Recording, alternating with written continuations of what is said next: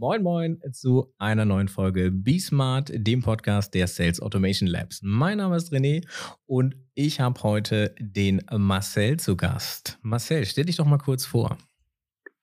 Hi René, ich bin Marcel Abzeroth von Human Storytelling und ich helfe Unternehmen dabei mit Storytelling ihre Message auf die Straße zu bekommen und Kunden in Fans zu verwandeln. Das, das ist so meine Marketing-Message und ja, das ist so, was ich so mache. Sehr schön. Wie ihr bestimmt schon gehört habt, Marcel ist per Telefon dazu geschaltet. Wir äh, haben andere technische Lösungen versucht, sind daran kläglich gescheitert und geloben besser. ähm, ja, Storytelling ist ein schönes, schönes, schönes Wort. Ja, schwerer umzusetzen, als es sich, sich so auf den ersten Blick anhört. Ähm, und der, die Folge heute soll darüber gehen, ähm, was guter Content ist. Das ist ja, also jede, jede Firma oder Organisation, die wir so kennenlernen, braucht irgendwie Content, braucht irgendwie auch Hilfe, ihre Message in die richtigen Bahnen zu lenken, also das sagen zu wollen, was sie sagen möchten. Und das ist ein Riesenproblem. Wir saßen gestern erst wieder bei einem Kunden, wo wir nach einer Stunde Workshop festgestellt haben, oh, das macht ihr eigentlich. Und äh, die haben es halt vorher in diesem vorbereitet. Wir beschäftigen uns ja immer so knapp zwei Stunden vorher schon mit einem Kunden. Da haben die das nicht geschafft, äh, uns tatsächlich so abzuholen, dass wir in der Tiefe verstanden haben, wofür die eigentlich stehen. Und ähm, ja, da äh, habe ich mir gesagt, lass uns mal drüber reden, weil das äh, häufiger passiert. Ähm, was ist denn Storytelling für dich, Marcel? Jetzt, meine, du beschäftigst dich beruflich damit, bist da sehr passioniert und ähm, ja, erzähl mir das doch mal. Also ich, ich muss sagen, ich finde, also Storytelling finde ich aktuell ganz, ganz furchtbar. Mhm. Weil das ist so, das ist so ein ganz, ganz schreckliches Buzzword geworden. Ich, mhm. als ich, ähm, als ich in Content Marketing eingestiegen bin, da, da war Content Marketing so dieses äh, riesige Buzzword. Und das, das Problem mit, mit, also Buzzwords zeigen halt einerseits ist, ist es eigentlich was Gutes, weil das zeigt Veränderung, es zeigt, dass, äh, dass es Innovationen gibt, dass man sich mit Trends beschäftigt. Das Problem an Buzzwords ist halt, dass dann alle anfangen, irgendwie loszuplappern und darüber zu diskutieren und am Ende eigentlich ähm, der, der Kern verloren geht. Und das Problem, da ich halt so sehr passioniert äh, zum Thema Storytelling bin, blutet mir halt oft das Herz. Äh, Storytelling ist eigentlich ganz äh, grund, grundlegend gesprochen ist Storytelling die einzige Form der menschlichen Kommunikation. Das soll heißen, wenn Menschen miteinander kommunizieren, das ist jetzt egal, ob das Unternehmen zu Kunde ist, ob das Künstler zu Fan ist, ob das äh, Sohn zu Mutter ist, ob das mhm. Freunde untereinander sind, wie auch immer, das geschieht immer in Geschichten. Und äh, da, da muss man aber, jetzt nicht Geschichte wie, wie ein Hollywood-Blockbuster, aber wir verstehen das einfach so. Unser Gehirn ist eben gepoolt, Informationen mit Emotionen zu verknüpfen und mhm. äh, Zusammenhänge äh, zu suchen und zu verstehen. Und das geht in Form von Geschichten. Ähm, weil ganz einfach gesprochen, Geschichten sind leichter zu verstehen als pure Daten und deshalb sind wir auch keine Roboter geworden. Hm. Genau. Ja, okay. Ähm, also der, der, der Italiener würde jetzt sagen, wir Deutschen sind schon Roboter, aber. okay. Aber auch, aber, aber auch, aber auch Deutsche sind Storyteller. Deutsche, ja. sind, Deutsche, äh, Deutsche haben, haben eben auch das äh, Generation, äh, nein, nicht Generation, ist das? Auto 1. Das ist eine, das ist, das ist eine Geschichte, die, die unsere Nation geprägt hat. Und mhm. äh, da würde man jetzt eigentlich auch nicht sagen, äh, Volkswagen ist jetzt so ein typischer Storytelling-Konzern, obwohl mhm. sie es eigentlich sind. Volkswagen machen schon immer großartige Werbungen, mhm. äh, haben natürlich jetzt äh, groß verkackt und dann findet es halt eine ziemlich schlechte Geschichte mit äh, mit dem Dieselskandal. Ja. Äh, aber aber auch auch Deutsche, die die ja als sehr jetzt stereotypisch sehr reserviert und sehr zurückhaltend und auch ein bisschen unkreativ und Hauptsache Ingenieur und Maschinenbau sind eigentlich auch äh, große Storyteller. Und wenn man halt in unsere Geschichte schaut, sind wir oder waren wir das Land der Dichter und Denker. Mhm. Ähm, das stimmt, ja. Wir haben es ein bisschen verlernt, fürchte ich. Aber ja. das, das, dürfen die, die nachfolgenden Generationen über uns urteilen. ähm, vielleicht ist Kollege ja einfach der neue Goethe und wir wissen es nicht. ja, so. ähm, nee, was hattest du? Du warst in Hamburg zu Besuch und hattest da so einen Spruch gebracht, irgendwie, äh, dass, dass, dass dieselben Hurensöhne sind wie, was war der Spruch? Ach so, ähm, es gibt so ein, es gibt ein sehr, es gibt ein sehr schön, äh, sehr schönes Zitat eines meines, meiner, ich weiß gar nicht, ob ich, ob ich Lieblingskünstler sagen soll, weil ich, also es geht um Bushido. Ich, ja. Also ich, ja. ich bin da zwiegespalten. Ich habe ich hab so Respekt, was er businessmäßig aufgebaut hat. Ich kann auch ein paar Songs hören, aber ich würde mich jetzt nicht als Fan bezeichnen. Aber ich ja. finde find auch einfach Rapper, was sie manchmal sagen, einfach sehr unterhaltsam und es ging um ein, es, es war aber aus einem Diss-Track äh, der sich gegen einen anderen Rapper gerichtet hat, K1. Und K1 hatte damals so einen Kompagnon, ähm, ich weiß gar nicht mehr, wie er, wie er heißt, habe den Namen tatsächlich vergessen. Und äh, sein Kompagnon war, äh, hatte oder hat eine dunkle Hautfarbe. Und äh, Bushido hat gesagt, pass auf, ich glaube Mallory oder so hieß er, Kay, Mallory und du, so, ihr habt zwar irgendwie eine unterschiedliche Hautfarbe, aber tief innen drin seid ihr halt der gleiche Hurensohn. ja. ja. Ich, weiß, ich weiß aber, ich weiß aber gar nicht mehr, ähm, was, was, in was für ein Kontext, aber es hat definitiv gepasst, weil äh, es passt sehr oft. ja, das ist sehr gut.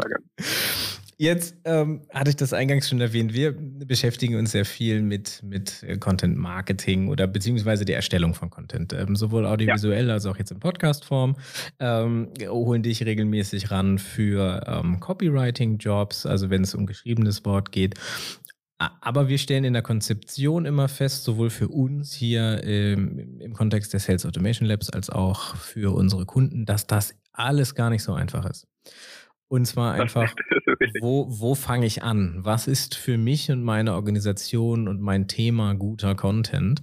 Ähm, was ist die Zielgruppe? Wie spreche ich die an? Wo verteile ich den? Das sind halt, das ist halt nicht nur ein Sack voll Schmerzen, sondern das ist halt gleich so eine ganze Wagenladung. Und mh, hm, das ist schwierig zu handeln. Und ähm, fangen wir doch mal mit der provokanten Frage an, was ist ein guter Content eigentlich? Das, das, das kommt ganz drauf an. Also ich glaube, auch um das zu vereinfachen, also ich meine, Menschen, Menschen, die jetzt diesen Podcast hören, jetzt meine Vermutung, äh, ich kenne, ich meine, wir kennen uns, ich weiß, was, was dein Unternehmen macht. Ähm, die, die, zu, die Menschen, die jetzt zuhören, ich gehe jetzt einfach mal davon aus, das sind Entscheider, äh, Unternehmen, Geschäftsführerinnen in, äh, in B2B-Unternehmen oder irgendwie ein Mittelstand mit vielleicht so ein bisschen B2C-Hintergrund. Also ich hoffe Richtig? zumindest, dass die zuhören. Für alle, die das nicht genau. sind, bleibt trotzdem gerne dran. Genau, so. Und ich würde, ich würde, äh, also weil, weil diese ganzen Fragen, die jetzt auch kommen, die sind halt einfach, die kann man einfach nie pauschal beantworten. Naja, klar. Mhm. Und Jetzt lass uns mal von, von, von, dieser Situation ausgehen. Also wir haben, wir haben Unternehmer, eine Unternehmerin in dem B2B-Unternehmen und die sitzen jetzt und hören zu und fragen sich, Mensch, was macht denn eigentlich guten Content aus? Weil ich habe mhm. Content Marketing, habe das gehört und Digitalisierung. Ich will mich, äh, muss, muss oder will mein Unternehmen irgendwie äh, modernisieren. Äh, lass das mal machen. Aber was ist denn eigentlich guter Content? Und ich finde es eigentlich, ich, äh, gerade bei B2B-Unternehmen äh, ist diese Frage eigentlich sehr, sehr leicht zu beantworten. Ähm, weil wenn, wenn man so überlegt, äh, so ein B2B-Unternehmen, was die eigentlich machen, ist, die, die verkaufen ja eigentlich keine Produkte. Also klar, sie verkaufen Produkte, aber was in B2B passiert, ist ja, man macht Geschäfte. Mhm, so ja, wie man, wie man das früher, also äh, wenn man das ein paar, äh, paar Jahrzehnte in die Vergangenheit zieht, dann äh, hat man sich irgendwie ausgetauscht, äh, hat man sich getroffen und hat Hände geschüttelt mhm. und äh, irgendwie verhandelt und am Ende hat man hat man ein Geschäft gemacht. Das ist eine sehr eine sehr menschliche Form der Kommunikation. Und Jetzt ist aber irgendwie dieses Internet da und jetzt sitzen die B2B-Unternehmen da und merken, dass die Geschäfte nicht mehr auf diesem alten Weg machen können, weil die Leute reagieren nicht auf Cold äh, Calls, mhm. ihre Cold-E-Mails werden nicht gelesen, ja. etc. pp. Und jetzt wollen sie Content machen. Das ist der absolut richtige Schritt. Und, ähm, und fragen sich natürlich, was macht guten Content aus? Aber äh, die Antwort ist sehr, sehr einfach, weil sie liegt auf der Hand. Guter Content muss Geschäfte machen. Also, und das heißt, dass er, dass er irgendwie diesen alten Prozess, dieses früher, das in die Augen sehen, Vertrauen aufbauen, das Händeschütteln, das miteinander irgendwie äh, austauschen, das muss Content ersetzen, weil mhm. jetzt natürlich die Interaktion in der digitalen Welt ist und Content, egal ob, ob geschriebenes Wort, ob äh, Podcast, ob Videos, ersetzen diese alten Elemente urmenschlicher Interaktion. Mhm. Ich äh, saß gestern in, den, in dem Workshop bei einem unserer Kunden ähm, und da ging es dann äh, um, um das Thema Content an einer Stelle. Und da habe ich dann ja. dein E-Book rausgezaubert und äh, habe mich, während äh, unser Kollege das da gerade äh, vorne ähm, ein paar Beispiele an, an die Wand gemalt hat, habe ich mir da einfach nochmal so ein bisschen quer gelesen, um mir dann nochmal spontan Inspiration zu holen. Ähm, und genau das ist es halt. Du hast an einer Stelle geschrieben, ja, äh, rede nicht über dein Unternehmen So, weil das ist, das interessiert keinen im, im Zweifelsfall. Und ähm, das entdecke ich halt viel, dass die Leute das, das genau das Gegenteil instinktiv machen wollen. So, ich möchte über mich und ja. mein Unternehmen reden. Ähm, aber in erster Linie erzähle ich nur eigentlich, was ich mache geschäftlich. Und äh, was die Leute ja interessiert in unserem heutigen Kontext, ist ja, wer ist die Person dahinter, wer ist das Gesicht. Ähm, wir haben auch jetzt äh, von einem von einem Frankiermaschinenhersteller, super, super unsexy eigentlich und ja, so per se geschichtlich zum Scheitern verurteilt, weil irgendwann weg digitalisiert. Mhm. Ähm, und ähm, die haben eine sehr schöne Website gehabt, schön im Sinne von professionell aufgebaut. Das war, da hatte alles Hand und Fuß. Aber es war unglaublich steril und unpersönlich. Und selbst die Fotos mhm. von Menschen waren alles Stockfotos. Und dann wurde ich gebeten, da mal so ein, so, eine, so ein, so ein kurzes Review zu machen. Und meine Zusammenfassung war dann einfach so, hey, Leute, es, es gibt hier nichts, nichts, was mich dazu bringt, euch zu vertrauen, dass ihr auch jenseits dieser Frankiermaschinen der richtige Ansprechpartner für mich seid. Und das ist halt ja. ein Riesenproblem. Und ähm, ich glaube, das, das haben viele, weil ähm, das ist ja auch ein ganz anderer Denkprozess, sich davon zu lösen. Früher habe ich halt äh, Marketingbroschüren, wo ich raufgekleistert habe, wie geil ich bin ähm, in meiner Firma und was ich besonders gut kann. Und ähm, die neue Zielgruppe möchte ja tatsächlich mich sich viel mehr solidarisieren mit den Personen in einer Firma und mit den Zielen und den, dem, wofür die Firma steht. Habe ich das richtig verstanden? Ja, ich, ich habe ich hab dazu übrigens auch eine interessante Theorie, ja, ähm, wo, wo, woher, woher das kommt, woher diese, diese Schwierigkeit kommt. Also ich meine, nehmen wir, nehmen jetzt dieses Unternehmen ähm, mit, mit, äh, mit den Frankiermaschinen. Die haben, die haben Stockfotos, es wirkt alles sehr steril. Mhm. Und ich meine, dass äh, die, die Menschen, die das entschieden haben, okay, äh, das sieht irgendwie gut aus und das machen wir, das machen die ja nicht aus, ich, das machen die ja nicht aus, nicht aus Bosheit mhm. auch nicht aus Dummheit. Es ist halt einfach, es ist so, so komisch das klingt, aber es ist so gewachsen, weil wenn du mal ein bisschen wieder in, in die Vergangenheit schaust, wie, war die Welt früher? Früher, also die wirtschaftliche Welt, du hattest, ja. du hattest riesige Konzerne und ähm, riesige Konzerne haben äh, sehr, sehr, also enorme Summen in, äh, in, in Werbung gesteckt.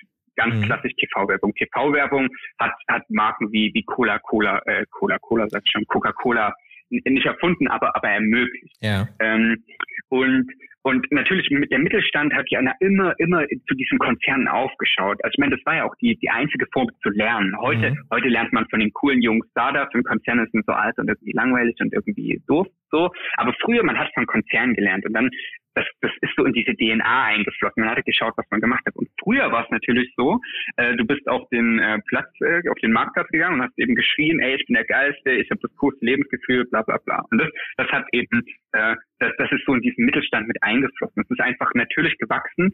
Jetzt ist aber das Problem, jetzt leben wir im Jahr 2019. Mhm. Werbung, Werbung ist tot. Also Werbung, es gibt immer noch Werbung, aber Werbung ist einfach tot.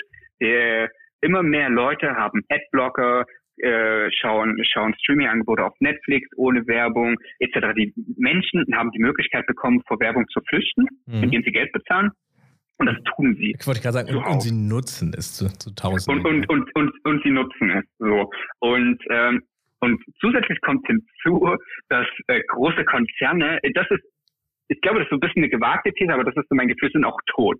Mhm. Also es gibt, äh, äh die, die Konzerne, die jetzt in jüngerer Zeit groß geworden sind, wie, wie Facebook und auch Apple, Apple gibt es natürlich länger, aber die, der wirkliche Wachstum, das wirkliche brachiale Wachstum kam ja erst auch vor, äh, wann war das, mit dem, mit der Vorstellung des iPhones? 2007, 2007 ja.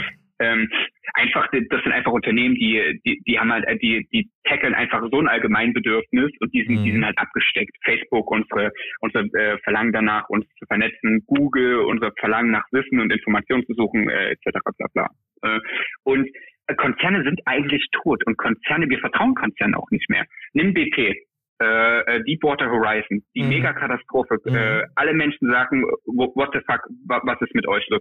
Nimm, was ich vorhin angesprochen habe, Volkswagen. Volkswagen, das ist eine, eine deutsche Institution gewesen. So, so, das war, also Deutschland, das war, das war, das war der Kanzler und das war Volkswagen und äh, das, das war der Wiederaufbau. Ja, oh, oh, oh, ohne Witz, das ja, war, du, du musst dir das überlegen, das war, das ist ein, nur ein Autohersteller und der war so tief verwoben mit unserer Identität. Mhm. Ey, und dann kommt halt einfach mal raus, dass sie, äh, dass sie, dass sie halt jahrelang beschissen haben und äh, dass sie sehr viel Strafe machen müssen, dass das illegal war, plus für alle Leute, die jemals einen Volkswagen mit diesem, die diesen Diesel gekauft haben, die haben auch noch den enormsten Schaden davon getragen, weil der Wiederverkaufswert ihres Autos einfach abgesagt ist. Und es, es ist halt einfach so, dass, dass große Konzerne immer mehr, äh, dass das einfach dahinter geblickt wird. Und jetzt auch mit der mit der Revolution im, im gesellschaftlichen, äh, in der gesellschaftlichen Sicht auf auf den äh, auf die Klimakrise. Mhm. Und ähm, Menschen hinterfragen jetzt einfach das, was für Konzerne immer, immer äh, das Standardnarrativ war, nämlich unendliches Wachstum. Wir versprechen, versprechen das unseren Aktionären, unseren Shareholdern, bla bla bla. Wir wachsen, wir wachsen, wir wachsen. Und dann holen wir uns ein paar Berater von McKinsey und Roland Berger rein und die sagen, geil, schmeißen wir ein paar Leute raus, wachsen wir noch geiler und alles sagt geil. Und jetzt sind die Leute so da und sagen, sagen so, ey, was ist denn eigentlich mit euch verkehrt? So, der Planet ist, ist nicht, nicht, nicht endlich, wird auf jetzt zu wachsen. Mhm. So. Und ähm, und das ist jetzt eigentlich, äh, worauf ich, worauf ich jetzt eigentlich, das war jetzt eine mega große Ausführung, das war so meine Theorie.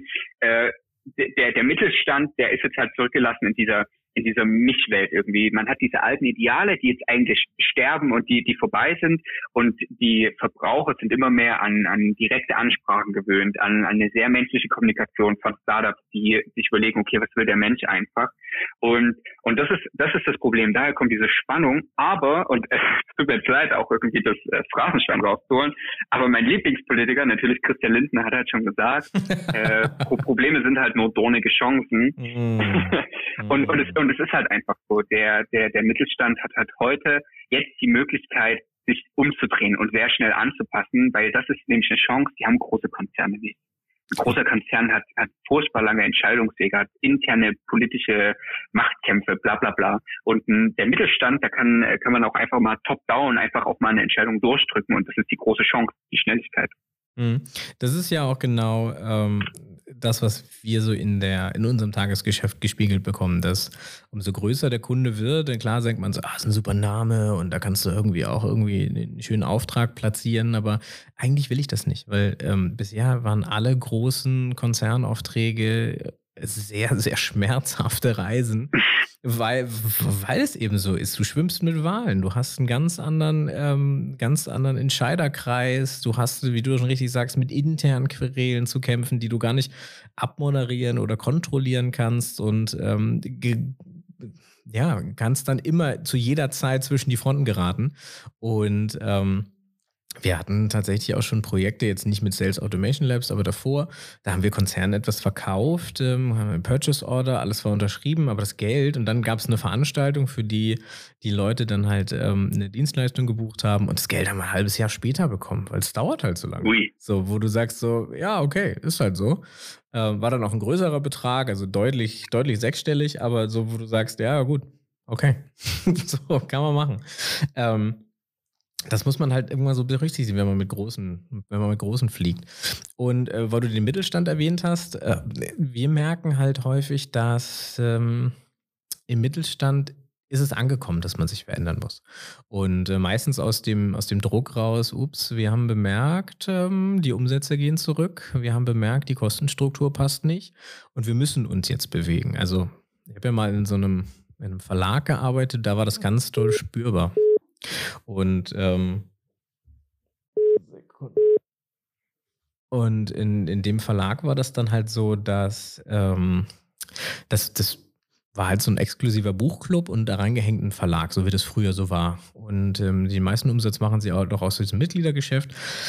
Die überaltern aber stark aktuell. Bist du noch da? Ah, er hat sich gerührt. Er hat sich gerührt. Ähm, und die überaltern aber, aber stark und äh, sterben so ein bisschen weg. Und äh, das, ja. das wortwörtlich. Und das Problem da ist halt, die äh, kommen halt bei den neuen Generationen nicht an. Die hatten ihre, ihre Groß, also die große Zahl der, der Mitglieder kam halt aus der, aus der 68er-Bewegung, aus dem, aus dem Studentischen. Und äh, damit sind sie groß und erfolgreich geworden. Und jetzt ist es halt so, die mit, die, der Nachwuchs kommt nicht mehr. Die sprechen auch weder die Sprache noch das Medium des Nachwuchses, der, der jetzigen Studenten. Und das ist ein Riesenproblem für die. Und ähm, da gibt es keinen Weg raus. So, die haben es nicht geschafft, sich, äh, sich über ihr eigenes Denken dann weiterzuentwickeln, weil dann hieß es, also wir haben eine Menge gute Vorschläge gemacht, wir ähm, haben auch eine Menge tolle Sachen umgesetzt, aber die wurden nicht angenommen. Aber die wurden schon angenommen von der Zielgruppe, aber nicht angenommen von den Leuten, die ähm, die, die Entscheidung treffen. Und da habe ich mir den Kopf gefasst und gesagt, Leute, ihr steuert hier sehnst auf den Abgrund zu und ähm, es gibt keine Chance, dieses Schiff zu wenden, weil aber ihr euch das nicht vorstellen könnt. Ihr könnt euch nicht vorstellen, dass die Leute ihr, euch kennenlernen wollen dass den heutigen Studenten, der heute 20 ist, viel mehr interessiert, wie so ein Verlag funktioniert. Gebt dem Gesicht, gebt dem auch Gesichter, die gleich alt ist. Und wir hatten diese Leute bei uns. Ja, also es war halt nicht so, dass, ja. dass wir die irgendwie extern, extern casten mussten, sondern wir hatten talentierte junge Menschen, die irgendwie sich ausdrücken konnten, die Charisma hatten, die du auch für eine Kamera stellen kannst und die hätten das einfach machen können. Und äh, alte, ja. verknöcherte Männer hatten Angst um ihren Status und ihre Position. Und das ist fatal. Äh, ja, also das äh, Klassiker, Klassiker würde ich sagen. Mhm. Ähm, aber ich, also das, das ist natürlich auch schwierig. Ich verstehe das auch. Also Veränderung, Veränderung ist halt ist halt immer gruselig und gerade gerade wenn wir wenn wir im Unternehmen reden. Ich meine, hinter Unternehmen stehen ja Menschen und das heißt, in der Veränderung äh, da, da verändern sich Jobs, da verändern sich Job, Jobanforderungen und äh, da, da stellt man sich natürlich auch die Frage, wenn man jahrelang äh, auch irgendwie in bestimmten Positionen gearbeitet hat, bin ich denn dann noch relevant? Und natürlich blockiert man dann erstmal. Menschen mögen Veränderungen nicht, aber ähm, aber so ist es halt nun mal und manchmal muss man äh, eben auch, wenn man schon irgendwie Mitte 40 ist, äh, die die Hosen für große Jungs anziehen, erwachsen werden und sich durchbeißen. wenn wenn natürlich und äh, wenn also wenn der Markt klare Signale schickt in Form von Verkäufe gehen runter, mhm. äh, Mitgliederschwund, äh, whatever so. Also wenn man wenn man das sieht, ist man äh, und, und ich glaube aber das das unterscheidet dann dann halt ein Unternehmer und eine Unternehmerin von von von Angestellten. Also ein Unternehmer und eine Unternehmerin sieht das und fragt sich, oh Mist, äh, wie wie wie kann ich wie kann ich jetzt dagegen steuern? Was kann ich machen? Wie wie wo was so. Mhm. Und Angestellte, und es gibt auch Unternehmer, die, äh, die das äh, quasi die Angestellte denken, die machen eher so Augen zu, und äh, okay, vielleicht äh, geht, geht schon vorbei. Mhm. So. Und wie, wie nähere ich mich denn jetzt diesem Themenkomplex Content-Erstellung? Also ähm, wir machen das bei uns in den Workshops so, wir machen quasi einen, einen Ideal Customer Profile und eine Buyer Persona mit den Leuten, sodass die, dass wir halt rausfinden, wer ist dein Kunde und daraus resultieren, wie muss ich mit dem sprechen und wo finde ich die. Und ähm, daraus resultiert dann so ein bisschen diese Content-Strategie. Aber ähm, das, das sind so drei elementare Fragen und ähm, wenn ich die für mich geklärt habe, bin ich eigentlich nur einen Schritt weiter, aber ich müsste zehn gemacht haben, weil dann, wenn, wenn das Thema ist, okay, unsere Zielgruppe ist 30 plus, dann muss ich schon mit Video arbeiten und oh, wie kann ich denn das jetzt machen? So, was hast du denn da so für, für Hands-on-Tipps? Was kann man denn, was kann man denn so als Mittelständler umsetzen? Äh, welche, welche Form von Content man als Mittelständler umsetzen kann. Genau, und was ist so deiner Erfahrung nach eigentlich Content, der immer läuft? Was, was kann man denn schnell so als Maßnahmenplan umsetzen, wenn man sich diese Fragen korrekt gestellt hat, aber jetzt ähm, gefühlt noch keinen Schritt weiter ist, weil man jetzt nicht weiß, okay, und jetzt? Also ich, ich würde, ich würde sagen, schnell, schnell geht halt gar nicht. Mhm. Also na, natürlich, äh, jeder, jeder hätte irgendwie gern eine, eine, schnelle Lösung für alles. Ich hätte auch gerne, äh, ich würde auch gerne nur eine Woche trainieren und hätte dann Sixpack. So, so, so ist es nicht. Ähm, aber, aber Content ist, ist, also es ist halt nicht so, dass ähm, weißt du, als das Internet kam, haben, haben Unternehmen gesagt, okay, wir müssen jetzt irgendwie Online-Marketing machen, wir müssen irgendwie mhm. da in etwas ja. rein investieren, um irgendwie mitzuziehen. Und das, das Content-Marketing ist aber nicht so. Content-Marketing zeigt eigentlich nur die, die Verschiebung, die wir haben von, von werbegetriebenen Unternehmen mhm. hin zu, äh, ich sag mal, dialoggetriebenen Unternehmen. Es ist, das ist einfach eine Veränderung und Unternehmen müssen, müssen Content auch, auch langfristig denken. Also das ist jetzt auch nicht so, dass dann Content in, in zehn Jahren vorbei ist. So, der, der sieht dann nur anders aus. Mhm. Und deshalb natürlich erst anfangen. Also man muss natürlich, man muss erst äh, sich klar werden, was tut man, für wen tut man das und was sollen diese Menschen fühlen und was sollen diese Menschen tun und dann das machen, was äh, was in der eigenen Möglichkeit steht, wo, wo wofür Budget da ist. Das, das einfachste äh, ist, ist natürlich Textblogartikel. Die, da ist, ist der, der Vorteil, die werden über, ähm, die werden über Suchmaschinen gefunden, mhm. äh, wenn wenn es denn hilfreich ist, wenn, wenn die Keywords vorhanden sind. Und dann geht die Leiter nach oben. Ich würde sagen, dass Podcast das, das nächste Einfache ist, einfachere. Mhm. Ja ist, weil äh, also es lässt sich irgendwie schnell und unkompliziert machen, aufnehmen und dann dann kommt natürlich Video und aber ähm, na, Video ist ja schon, ist ja schon sehr komplex, leider. Ja, muss es aber nicht. Also ich meine, du kannst, du, also du, klar, du kannst irgendwie 20.000 Euro in äh, Aufnahmeequipment investieren. Ähm, aber ich weiß gar nicht, wovon du redest. Ich meine, ja, aber du, du kannst auch, du kannst auch äh, das iPhone X, was du sowieso schon in der Hosentasche hast, äh, mhm. nehmen, holst dir irgendwie ein paar Softboxen für gutes Licht, äh, noch ein Mikrofon, äh, so ein Lavalier-Mikrofon von Rode, was du, das kostet keine Ahnung unter 100 Euro und äh, zack bist du ready, äh, um Videocontent zu erstellen. Und mhm. bei Video geht es eben nicht darum, dass du dieses Crystal Clear 4K gedöns hast, sondern es geht eben darum, dass die Menschen dich sehen und auch menschlich zu dir äh, äh, an, einfach menscheln können, dass sie auch anbinden können, dass du, dass du auch wirklich mit ihnen kommunizieren kannst. Und äh, also ich denke, die viele, viele Unternehmen und Entscheider sehen die Hürden auch zu groß, weil sie mhm. auch denken, uh, was ist denn, wenn ich jetzt einen Fehler mache und wenn das dann nicht so professionell ist? Aber das ist ja das Wunderschöne an Content Marketing. Wenn du früher einen Werbespot produziert hast, dann hast du sehr viele Ressourcen auf irgendwie diese äh, 15, 20 Sekunden konzentriert und da musste alles sitzen. Natürlich, weil du hast ihn ausgestrahlt und weißt du, es gab irgendwie keinen Absolut, ja, ja. Content produzierst du aber immer wieder und bei Content geht es auch nicht um einzelne äh, äh, Inhalte, um einzelne Pieces, sondern um, um die Frequenz, um, um das große Ganze. Und da ist auch mein Fehler verzeihbar. Und da kannst du natürlich auch, auch lernen. Und es ist ja auch nicht so, dass gerade im Mittelstand B2B-Bereich deine, äh, deine Kunden Blockbuster-Qualität erwarten. Also natürlich, du solltest dich jetzt nicht mit deiner schrottigen Webcam aufnehmen, außer es ist jetzt vielleicht ein Webinar, aber musst du kostet auch kein Hollywood-Studio, um, um das zu machen. Das kann ja, man, absolut nicht. Kann, kann man auch so machen. Und ich sag mal, der, es ist halt so, jedes Unternehmen investiert ja irgendwie Geld, Geld in Marketing oder oder in Vertrieb. So, also es ist ja es ist ja Geld da und äh, ich denke ein guter guter Weg, um mit Content zu starten, ist einfach das Geld von dort abzuziehen. Weil Content Marketing ist halt eben nicht irgendwie einfach so ein nettes On-Top-Ding. So, das ist die Zukunft von Marketing einfach. Das, mhm. Also das, da, da entwickeln wir uns hin und äh, in Unterbrechungswerbung zu investieren die Leute heute nicht mehr sehen, weil sie Adblocker haben oder sofort vorbeiscrollen, äh, was man jetzt mittlerweile mit Eye-Tracking-Studien äh, schon mehrfach herausgefunden hat, äh, das, das ist verbranntes Geld. Also äh, das, das kannst du halt auch investieren in Menschen, mit äh, die die für dich Storytelling-Konzepte entwerfen, die für dich Content entwerfen, die für dich äh, Content entwickeln und auch pushen. Ja? Das ist ich glaube, ein ganz, ganz wichtiger Punkt, zu verstehen, dass ähm, das einfach eine neue Form der Akquise und eine neue Form der, der, der Kundengewinnung ist. Denn wenn wir jetzt zum Beispiel hier jetzt heute so einen Podcast aufnehmen oder wenn wir ähm, montags Videos aufnehmen, dann ist das für uns als Sales Automation Labs unsere Art der Akquise. Und ähm, das hat auch für mich eine Zeit lang gedauert, bis ich das so wirklich verstanden habe, dass das einfach jetzt das Äquivalent ist zu, ich belästige jetzt 100 Leute am Telefon oder auf, auf LinkedIn oder Xing oder so. Und das einfach so eine Strategie ist, die mittel- bis langfristig wirkt, weil du dich eben positionierst, in welcher Richtung auch immer. Absolut. Und ab, ab, absolut, das ist auch, ich meine, guck mal, ich, ich nehme an diesem Podcast teil. Natürlich einerseits, weil wir Freunde sind und weil, weil ich mich auch gerne mit dir zu diesem Thema austausche.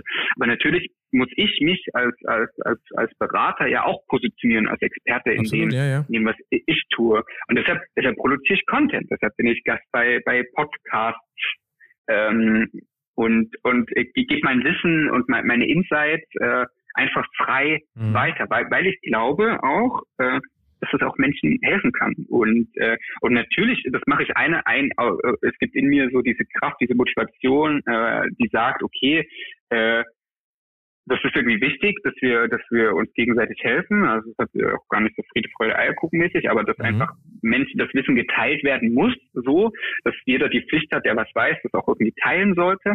Und auf der anderen Seite aber ist natürlich auch ein ganz, ganz kühl kalkulierter Businessgedanke dahinter und sagen, okay, wenn ich mich als Experte zeige, nehmen die Leute mich auch so wahr. Und das ist natürlich viel effektiver, als würde ich jetzt irgendwie eine Unterbrechungswerbung auf Facebook kaufen und sagen, hey, ich bin Marcel Astot übrigens, ich bin voll schlau und ich habe schon coole Sachen gemacht und ey, wenn du auch coole Sachen haben willst, ruf mich jetzt an. So. Hm?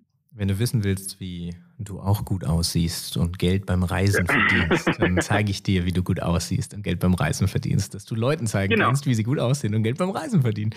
Ja, ja genau. Genau, Strukturvertrieb als Pyramidenmodell digital gedacht. Sehr, sehr gut. Ähm, so harter Dreck.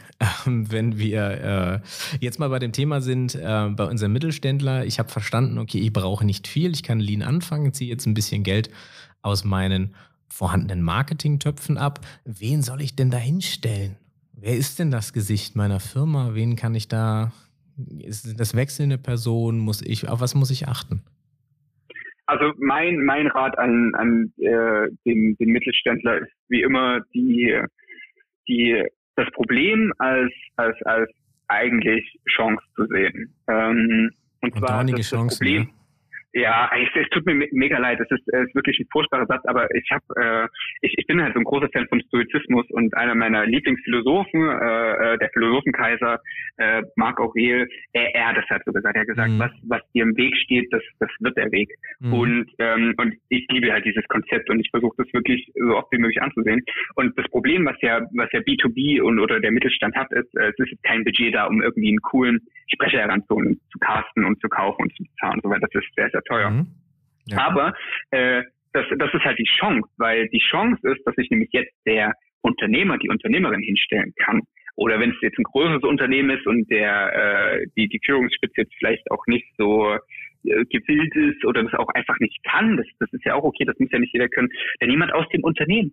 Irgendjemand wird das schon hinkriegen, sich vor eine Kamera zu stellen und wie ein normaler Mensch zu Kunden zu sprechen. Also das mhm. heißt jetzt auch nicht irgendwie flapsig und locker äh, oder auch vulgär, sondern einfach in der Sprache, die, die auch die Kunden sprechen. Und diese, die, diese Menschen, die man vor die Kamera stellen, die gibt es schon. Die sind schon im Unternehmen. Du musst Du musst die nur finden. Du musst mhm. nur herausfinden, ey, wer kann denn das? Wer hat denn da Lust drauf? Wer versteht denn die Philosophie unseres Unternehmens? Wer versteht denn, worum es geht? Wer versteht denn diesen, diesen Schmerz, den wir, den wir für unsere Kunden lösen. Wer versteht denn das wirklich? Und den oder die stellst du vor die Kamera und äh, die machen das dann schon. Aber eigentlich sage ich immer Klaus Hipp-Style, dafür stehe ich mit meinem Namen immer der Unternehmer, weil, komm zurück zum Anfang, B2B bedeutet nicht verkaufen, sondern Geschäfte machen. Mit mhm. wem, du machst Geschäfte mit Menschen. Und mit wem willst du natürlich Geschäfte machen? Mit dem Chef. Weil der Chef, der hat die Ahnung, der trägt die Verantwortung und da fühlen wir uns alle wohl und sicher. Mhm. Weil was der Chef sagt, das wird gemacht. Ist halt einfach so drin. Mhm.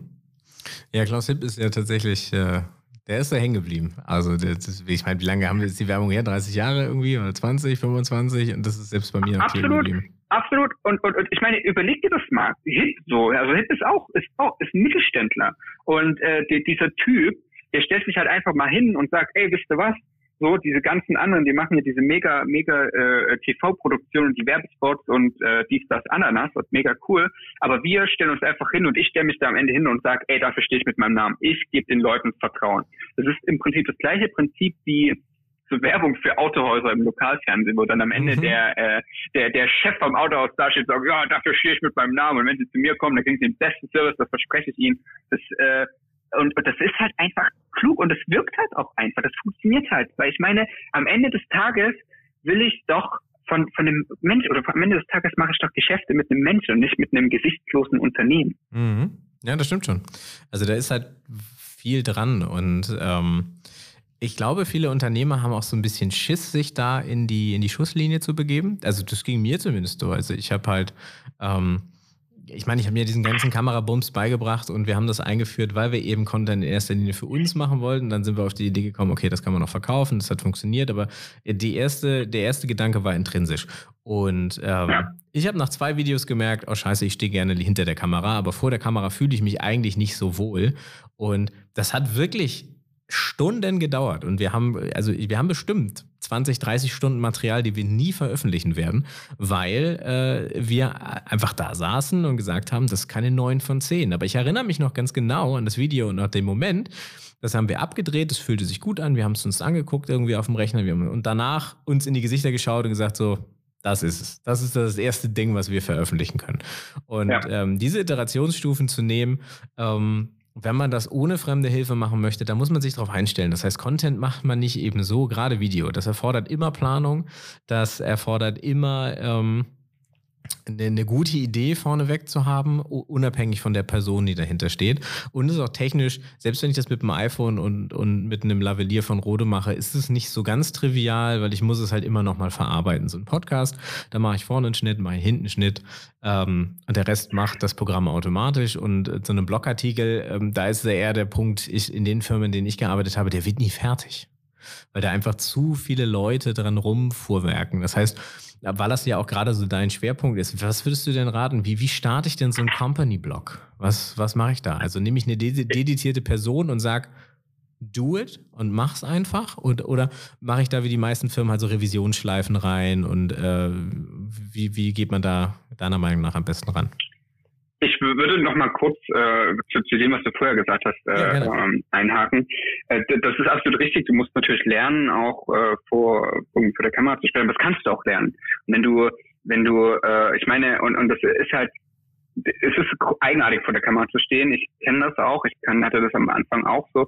Aber am Ende des Tages ist es halt ein, einfach ein schnödes Skill. Genauso wie präsentieren, genauso wie freies Reden, genauso wie Menschen führen. Und ich meine, äh, man, man holt sich ja, man holt sich ja Coaches äh, und Trainings und Trainer ran und lässt sich sowas beibringen. Äh, irgendwie, wie präsentiere ich besser, wie führe ich meine Leute so. Da haben die Leute irgendwie überhaupt keine Schwierigkeiten. Aber einfach mal zu sagen, ey, ich hole mir mal jemanden ran, der mir beibringt, wie man vor der Kamera spricht, da ist immer noch so ein bisschen, oh, hm, bin ich jetzt irgendwie, äh, will ich jetzt irgendwie berühmt werden oder so oder Schauspieler werden, aber das ist halt, es sind halt einfach neue Zeiten und neue Zeiten erfordern neue Werkzeuge. So ja, absolut, ja.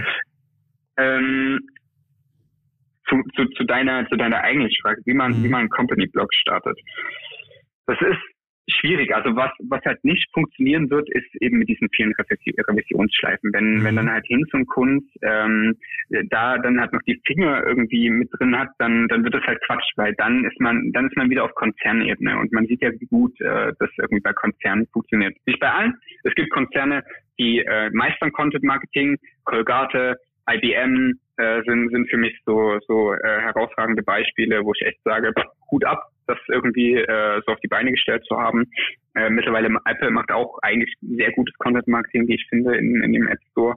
Ähm, ich, es, es muss jemand geben, der, der die Verantwortung dafür hat. Mhm. Das ist äh, in, in größeren Unternehmen ist das ein CMO, ein Chief Marketing Officer, den, den wird es halt irgendwie in kleineren Unternehmen irgendwie nicht geben.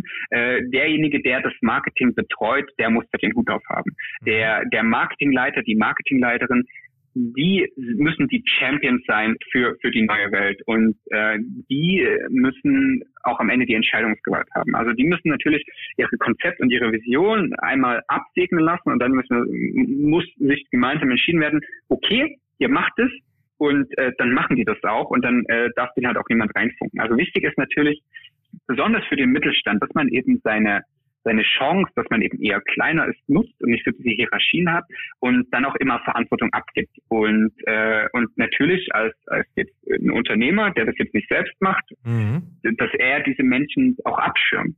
Und dann muss, muss der Marketingmensch sehen, wie er das macht. Und das muss halt ein Mensch sein, der, der die Vision gefressen hat, der versteht, wo das Unternehmen äh, hingehen will. Und er oder sie ist dann verantwortlich, eben äh, Schreiber zu finden, äh, auch Leute, die sich vielleicht mit Videoschnitt auskennen, den Unternehmer regelmäßig vor die Kamera zu ziehen. Mhm. Äh, es, du musst halt, du musst halt jemanden schaffen, der dafür verantwortlich ist und der aber halt auch die äh, einfach die Autorität hat, äh, zu sagen, nö, also das ist, das ist halt ganz wichtig. So, also Content Marketing darf halt nicht einfach nur irgendwo untergestellt sein. So, es darf halt nicht so sein, dass dann, dass dann äh, der, der Einkauf da irgendwie mit reinmeckern kann. So, also das, das, das darf halt einfach nicht passieren. Also das ist ja, stell dir das doch mal umgekehrt vor. Und es ist natürlich mit mit neuen ähm, Abteilung und mit Innovation immer so eine schwierige Kiste, aber das ist nämlich, äh, aber das ist halt äh, ne, so eine Aufgabe von, äh, von der Geschäftsführung, eben für sowas zu sorgen, Freiräume zu schaffen, Autoritäten zu vergeben und eben auch dafür zu sorgen, dass das äh, alles dort und umgesetzt wird. Mhm. Um jetzt nochmal so eine grobe, ich weiß, das kann man jetzt nicht so verallgemeinern, aber um mal so eine grobe Einschätzung zu geben, welcher Content denn für welche Person in irgendeiner Art und Weise geeignet ist. Ähm, zielgruppentechnisch, wann schreibe ich denn einen, einen Blogartikel, wann nehme ich einen Podcast auf, wann mache ich ein Video? Was, was sind da so deine Einschätzungen? Ähm, so Altersgruppen, kann man das überhaupt so pauschal festmachen? Nee, also ich tatsächlich, äh, es tut mir leid, aber ich glaube, ich glaube nicht, dass man das pauschal festlegen kann. Ja. Also man, man muss, ich denke, man muss das Pferd von hinten aufzeugen. Du musst halt verstehen, welcher, was Content eigentlich kann. Also zum Beispiel ein Artikel kann, äh, das geschriebene Wort kann sehr krass in die Tiefe gehen. Also oder das geschriebene Wort Content kann ja, das äh, kann ja sein ein, ein Blogartikel äh, bis hin zu einem E-Book, bis hin zu einem Buch. Und ja. gerade wenn du, wenn, wenn, wenn du sagst, okay, ich will mit Content Marketing meine Zielgruppe wirklich informieren, wie sie komplexe Probleme angehen, dann glaube ich, dass, ähm, dass, äh, dass, dass, dass ein Artikel auf alle Fälle immer, immer die erste Wahl sein sollte. Äh, so, so ein Podcast, wie wir ihn jetzt aufnehmen, der eignet sich äh, dazu. Das ist jetzt nicht so ein, so ein strukturiertes Lernen, weißt du, das ist keine Anleitung, aber hier hören Menschen zu und äh, sie können was Neues lernen, sie können Dinge aufschreiben, sie können auch inspiriert werden. Das ist so, wenn, wenn du sagst, okay, du musst äh, äh, ähm, du, du wirst Menschen inspirieren, indem du zum Beispiel, äh, was wir jetzt machen, indem du Fachwissen von jemand anderen absaugst. Ähm, Fühl dich abgesagt. Dann, dann ist Genau, ja, dann, dann, dann ist halt, dann ist so ein Podcast eben das Richtige. Wenn du, wenn du mit äh, Industrieexperten aus deiner Branche, wenn du die interviewst und sagst, okay, wie siehst du denn das? Das ist eben, äh, und wenn du sagst, okay, du willst eigentlich deine, deine Zielgruppe eher so ein bisschen inspirieren und eher so ein bisschen breiter bilden, jetzt keine konkrete Anleitung geben. Also das mhm. heißt, du hast jetzt zum Beispiel auch eher höhere Entscheider als Zielgruppe, während zum Beispiel Blogartikel eher äh, operative Arbeiter lesen. Äh, und natürlich Video ist immer, ist immer diese, die, die Creme de la Creme. Da kannst du natürlich sehr, sehr viel machen. Also ich würde tatsächlich immer sagen, Video, Video vor allem, weil, ähm, es, es ist einfach aktuell das beste Medium. Du kannst, äh, du kannst, äh, du kannst, äh, du kannst breit inspirieren, du kannst aber auch sehr detailliert in die Tiefe gehen, äh, sehr gute Anleitungen nehmen. Ich sag mal so, erst bei richtig, richtig komplexen und langen Themen eignet sich, würde ich sagen, dass ein Blogpost besser als ein Video ist. Also zum mhm. Beispiel, ähm, gutes Beispiel, ich habe für einen Kunden, ich habe einen Artikel geschrieben, äh, der, der ultimative Leitfaden für Pinterest-Marketing. Also für alle, die es nicht kennen, Pinterest ist eine visuelle Suchmaschine wird immer so ein bisschen mit Facebook, äh, Instagram genannt. Da äh, man kann im, im Prinzip Bilder suchen. So und das ist ein sehr sehr spannendes Thema für für äh, Marketeers. Aktuell ist eine ähm, sehr innovative Plattform. Äh, bringt super Traffic, mega geil. Mhm. Und was habe ich gemacht? Ich habe jetzt einen 5000 Wörter langen Blogartikel geschrieben zum Vergleich. Normale Blogartikel sollten so aktuell zwischen 1500 und 2000 Wörter haben. Also mhm. sehr, sehr mächtig. Wo es wirklich, da ging es los, ey, äh, wirklich wie eine Dummy-Anleitung. Du erstellst du deinen Account, so funktioniert das, das kannst du machen, so funktioniert Werbeanzeigen, so kannst du die Analysen checken. Also das ist wirklich wie ein Handbuch. Mhm. Und da würde ich sagen, okay, das würde ich nicht in Videoform machen. In Videoform würde ich machen, wieso du Pinterest nutzen sollst fünf Tipps, wie du Pinterest optimieren kannst. Bla bla bla. So eher so ein bisschen äh, leichtes Konsumieren. Das ist immer ein bisschen eine Einzelfallentscheidung. Aber man muss, ich denke, um diese Entscheidung zu treffen, muss man einfach verstehen, wie Content wirkt und was welcher Content kann. Mhm. Aber was können wir denn jetzt so einem, so einem Mittelständler mitgeben? Also äh, ich, ich habe verstanden, du musst, du musst dich mit deiner Zielgruppe beschäftigen, du musst halt vorher die Arbeit machen und herausfinden, was willst du eigentlich sagen. Aber gibt es was, was wir mitgeben können? Also ich würde halt sagen, Video, würde ich dir mitgehen mit deiner Meinung, ist halt einfach das Thema. 98 Prozent des Traffics globalerweise sind Video. Ähm, die nachfolgenden Zielgruppen, also alles, was eben jünger als 35 ist, ist definitiv mit Video so weit aufgewachsen, dass das jetzt die primäre primäre Informationsquelle ist. Ähm, und es macht auch aus vertrieblicher Sicht total Sinn, diesen Skill entweder einzukaufen oder ähm, selbst aufzubauen intern, um eben da eine Content-Strategie umzusetzen. Ähm, was ist mit Podcasts? Also wir machen es gerade. Podcasts gibt es seit zehn Jahren. Also ich höre Podcasts seit zehn Jahren, aber aktuell hat es ja nochmal so einen Hype bekommen und viele ja. Werbebudgets fließen dahin. Was ist mit dem Thema? Ich glaube, Podcast, das ist wirklich, ein, das kommt sehr auf das Unternehmen drauf an. Ob du, mhm. ob du eine spannende Reihe kreieren kannst. Also Content ist natürlich auch immer wichtig, es geht immer um Frequenz, nicht um einzelne Pieces. Also du kannst nicht einfach mal ein E-Book schreiben und sagen, ja, so geil, wir haben jetzt Content Marketing gemacht, sondern du, du musst halt äh, das, das überdauern. Du musst immer in Serienformaten denken.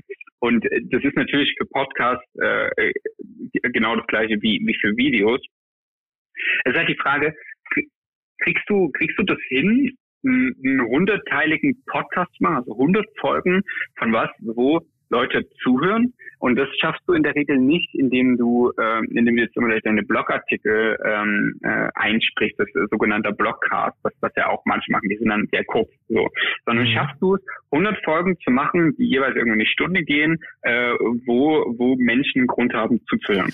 Und da sind natürlich, ähm, da sind äh, so Experteninterviews eignen sich dafür.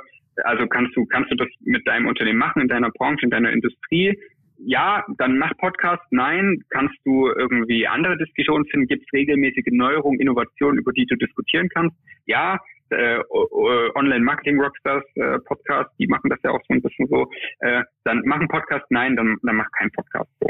Ähm, kannst du, kannst du eine, kannst du emotionale Kundengeschichten immer wieder im Serienformat aufarbeiten, wo Leute sagen, ey, das höre ich mir halt gern an. Äh, das ist im B2B-Mittelstand zugegeben schwierig, aber jetzt nicht mhm. unmöglich.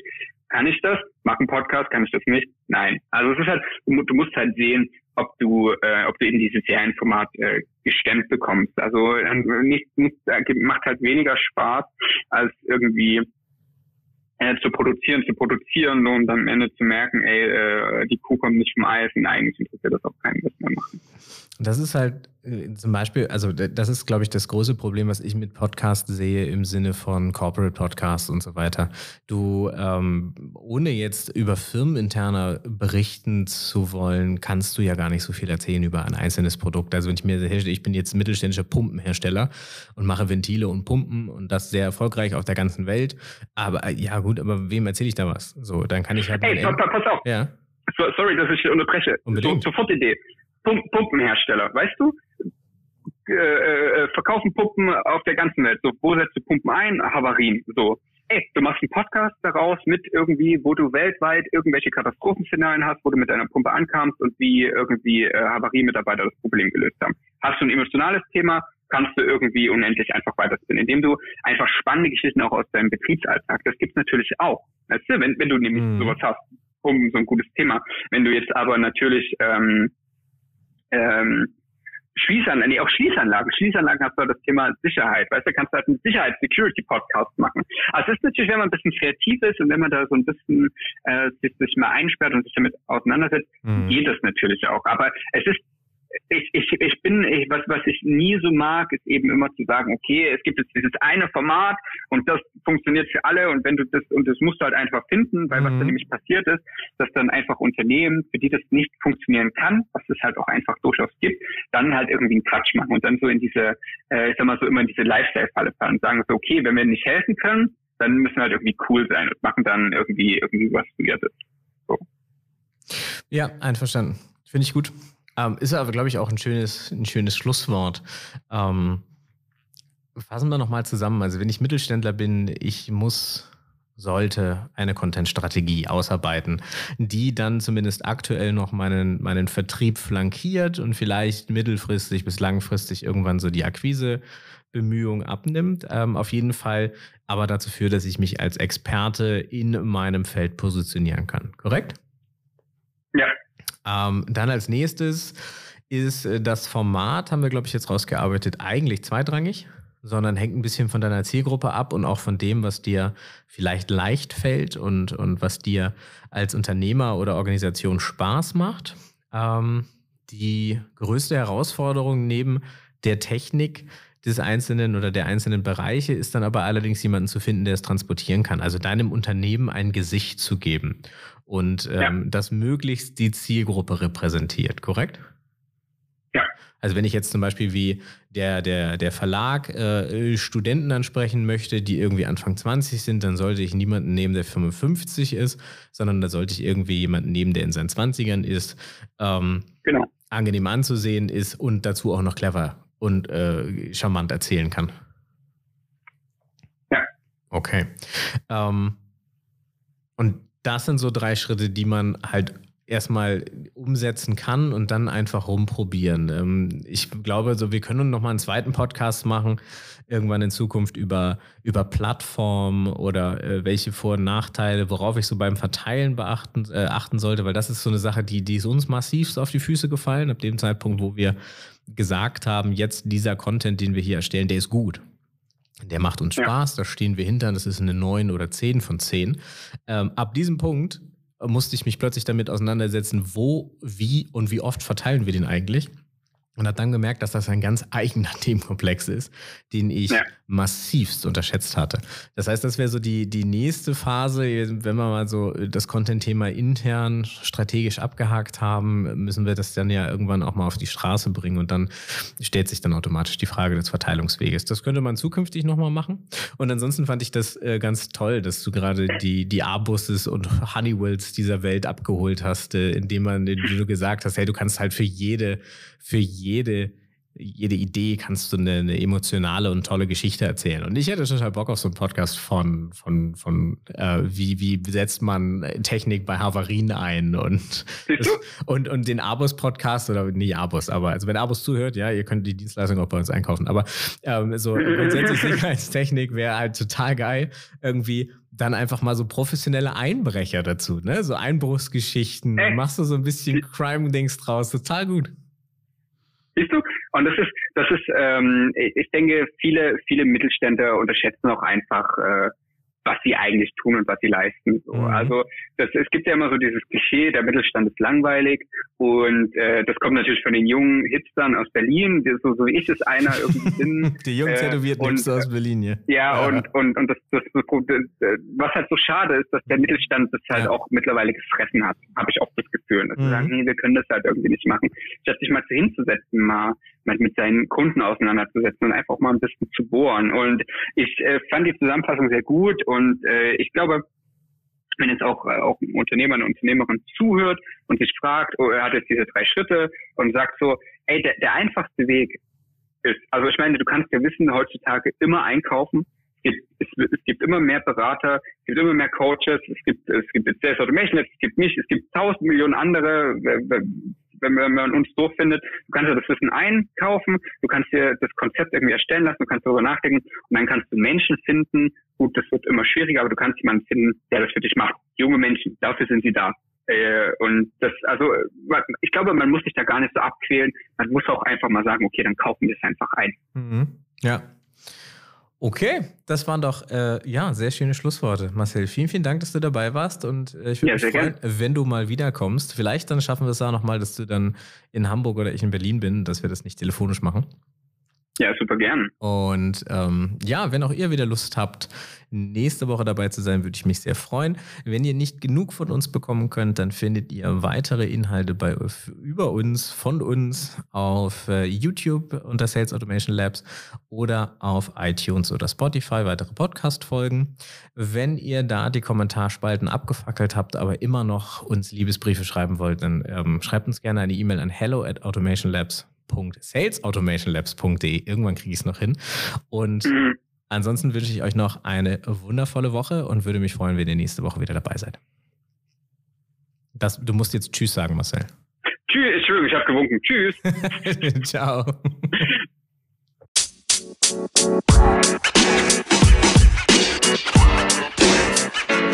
you know, man, you know, man, you know.